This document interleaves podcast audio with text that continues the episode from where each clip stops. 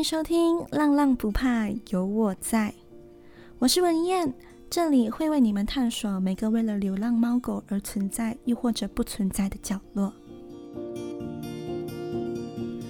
嗨嗨，耳朵们好呀，欢迎你们回来。不知道在听的耳朵们有没有追踪我的 IG？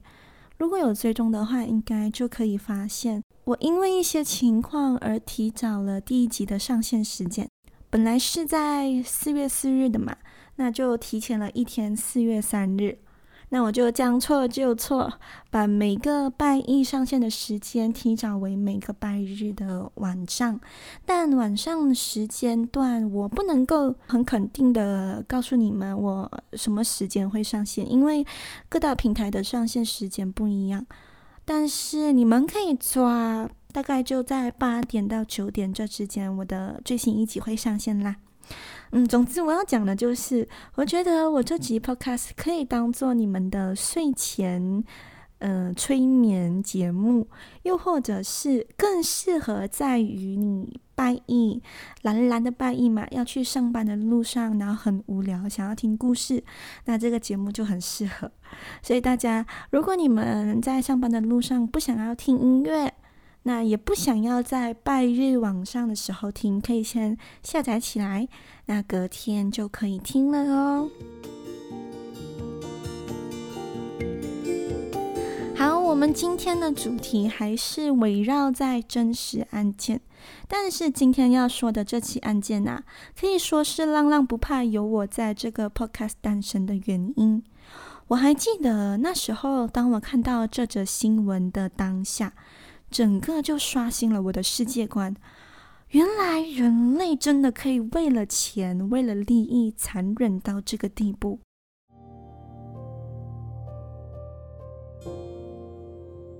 那我们今天就直接来说说这起案件。这个案件我有给它命名哦，叫做“不为小动物们存在的角落——宠物盲盒事件”。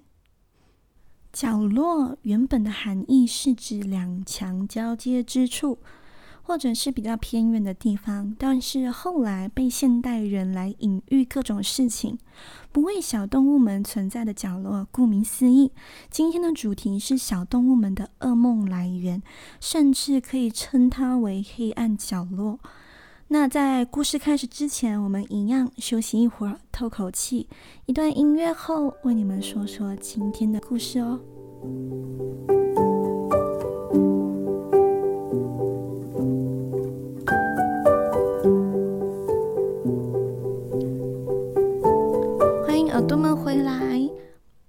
盲盒，它本来是现代人最流行的娱乐消遣之一。但是却被黑心商家作为商机，把刀口往小动物们的脉搏狠狠地割下去。盲盒顾名思义，就是一个严密的盒子里装着不同的商品。那消费者在购买前呢，都不会知道里面有什么东西，只有在购买后，才会知道自己买的这个盒子里到底在装什么。这里和大家补充一个小小的知识，那就是盲盒最早起源于日本明治末期。当时日本百货公司在新年期间都会销售福袋，福袋中的内容和现在的盲盒一样，都不会事先公开，但往往福袋里都会放入高于福袋标价的商品。因此呢，盲盒就充满了神秘感，而且会让你有一种错觉，就是有一种买到就赚到的感觉。就是因为这种神秘感，让你在打开之前有着一种既期待又害怕受伤害这种矛盾的心情。就是因为这个过程，让消费者兴奋，并且通常尝试过一次就会深深入迷。我想，如果有在购买盲盒的各位耳朵们，应该可以非常赞成我说的话。通常我买了一个，就会想要接着第二个来收集整套。那这种满足感呢，并不会让你就此停步，甚至你还会不断不断的去冲动购买，嗯，抱着一种希望，哎呀，下一个就是自己想要的，下一个就是隐藏款，这就是赌徒心态。如果结果是你想要的，你会觉得很幸运、很满足，但这种满足感会促使你还想再尝试。我想，这也就是为什么盲盒那么受欢迎的原因吧。那我们带回来今天的主题：宠物盲盒。一些黑心商家就看到盲盒非常的受欢迎，他就借由这个商机，把盲盒跟宠物买卖合二为一。这是一个非常不人道的行为，因为宠物盲盒这起案件，因为这个热潮导致了许多小生命受伤害。事情是发生在二零二一年五月三日星期一，发生地点呢是位于中国。那揭发这起案件的人呢，就是成都爱之家的主人陈女士和一些志愿者。陈女士和一些志愿者在收快递的站点，发现了一辆运输包裹的车辆里装满着将近一百六十多个宠物盲盒，而且当场打开后，发现车厢内很多盲盒里的小动物们都因为箱子过于紧密，无法透气而死亡。据记者了解到，宠物盲盒是一种不知道里面有什么，但开箱会有惊喜的娱乐项目。就刚刚我说到的盲盒，但里面不是那些非生物，而是活体。这些贩卖宠物盲盒的无良商家，为了要引起热潮，他会把名贵猫狗的图片放上各大平台来误导顾客，并打着只花九块九就可能买到布偶猫和金毛犬的错觉。再加上现在的短视频平台非常的受欢迎，所以他们会放这些宠物盲盒的测评来进行翻炒的动作。要知道，我只花九块九就可以买到布偶猫和金毛犬，这句话为什么是误导？是因为你购买到真正的名贵猫狗的几率真的很少，可能十个箱子里面只有一个有品种的猫，那剩下的九个呢，都是流浪动物，都是街上抓来的，因为这样子他们就可以减低成本，然后赚取很多的钱。在事情被揭发的半个多月前，成都爱之家的陈女士其实就已经接到电话的反应。她接到电话反映，在一些快递的站点，每一天晚上呢，都会有上百只小猫小狗被运走。有一些死掉的小猫小狗呢，直接被扔在路边，导致生虫啊、环境问题啊。在接到这个投诉后，陈女士呢，就安排志愿者和她一同去跟踪这个案件。终于两个礼拜后，在五月三日晚上的七点，陈女士带着几名志愿者在该站点蹲守。一到天黑，他们就发现一辆平板车拉满了一整车的小猫小狗。那其实我在找这个资料的过程，有搜寻到一些相关的视频跟照片，我会一同把它放上我的 IG，所以耳朵们可以去参考一下哦。那志愿者就发现到这个情况嘛，他们就马上立刻拨打了一一零报警处理，因为事发太紧急，如果要等到警方来的话，可能很多小动物都会就地丧命。所以他们都对现场的一百六十多只小动物做了紧急的处理，比如说喂它们喝水，那喂葡萄水呀，又或者是把它们从箱子内打开来，让它们透一口气。非常不幸的，当天晚上就发现有好几只三个月以下的小猫小狗当场就死掉了。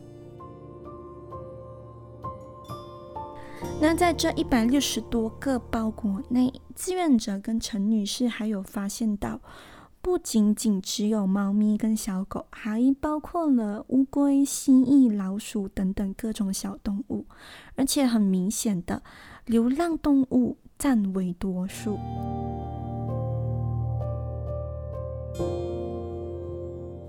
避免在运输的过程中被看见，工作人员呢，通常都会用绿色的塑胶袋裹着装有猫猫狗狗的箱子。并且把这个箱子堆满在运输快递的货车内，而且并不是一只动物有一个箱子哦。他们为了可以一次性出很多货，会根据小动物们的体型来装货。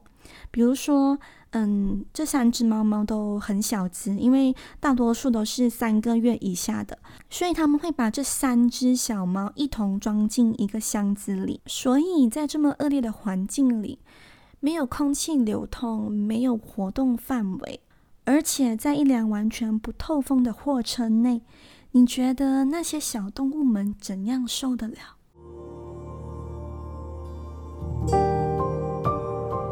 事情发生后，这个快递的总部中通快递集团就和四川省管理中心第一时间成立了工作组，经过调查，证实了。这个快递点确实是在知情的情况下允许接收活体包裹，并完成运输的工作。因此，快递就向公众、媒体、客户表示真诚的道歉，同时决定在五月五日起对该站点实行一系列的行动，比如说暂停快递拦收服务。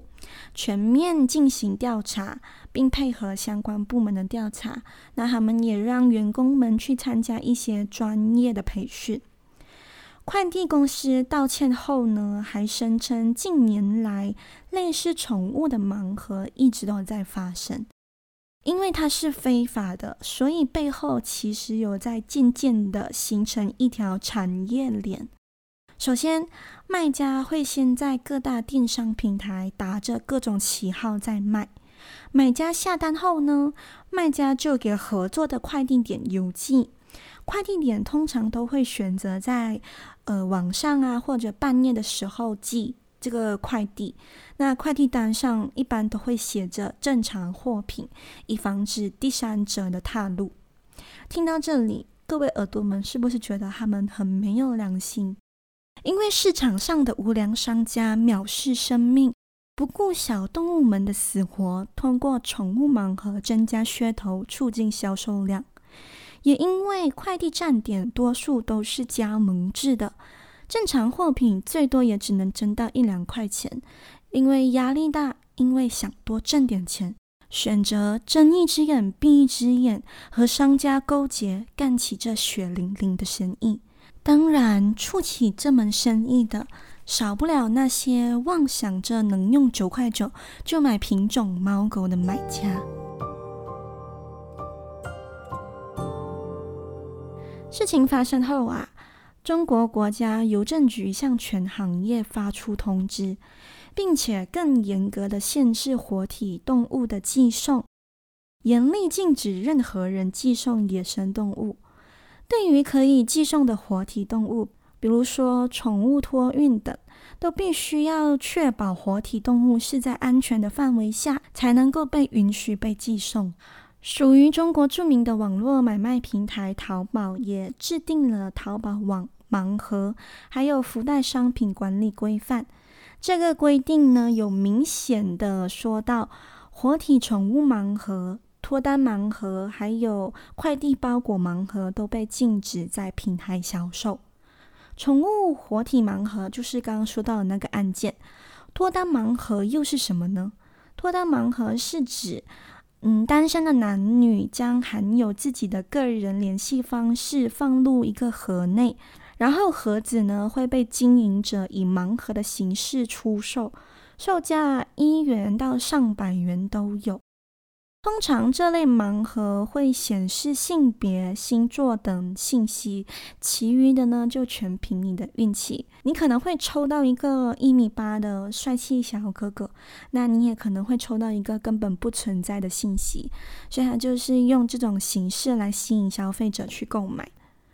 快递包裹盲盒呢，就是之前蛮流行的一个盲盒，它是把各个不同的快递，然后重新包装起来，再用盲盒的形式去销售。那这些快递都有一个共同点，就是它是被购买者，就是原来那个购买者拒收了的，然后再进行二次贩卖。所以这三类盲盒都在淘宝被禁止购买了。你在淘宝内是找不到这三种相关的盲盒。那这件事情也就这样结束了啦。我本人认为呢，卖家毫无道德可言，但是更不能理解买家的购买行为。我可以非常的肯定，买家绝对不是真心喜欢动物、尊重生命的宠物主人。从宠物盲盒的售后评价，你就能看得出，其实很多买家原本都是带着一种玩玩的心态来进行购买的。当他们收到的包裹内不是所谓的大奖时，不是那些品种猫狗时，你认为他手中的那个生命还有价值吗？在这些人的眼里，根本什么都不是，因为收到不是自己想要的，就随手一扔。是死是活都无所谓，甚至如果他们收到的是已经死掉的尸体，还会因为卖家死了立刻补发一只而给予好评。你说他们有资格当毛小孩的主人吗？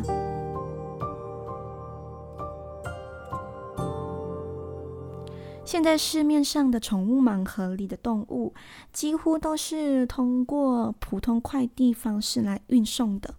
因此，如果电商平台不加以管理，快递公司又没有作为的话呢，宠物盲盒基本上很难从根本上被消除。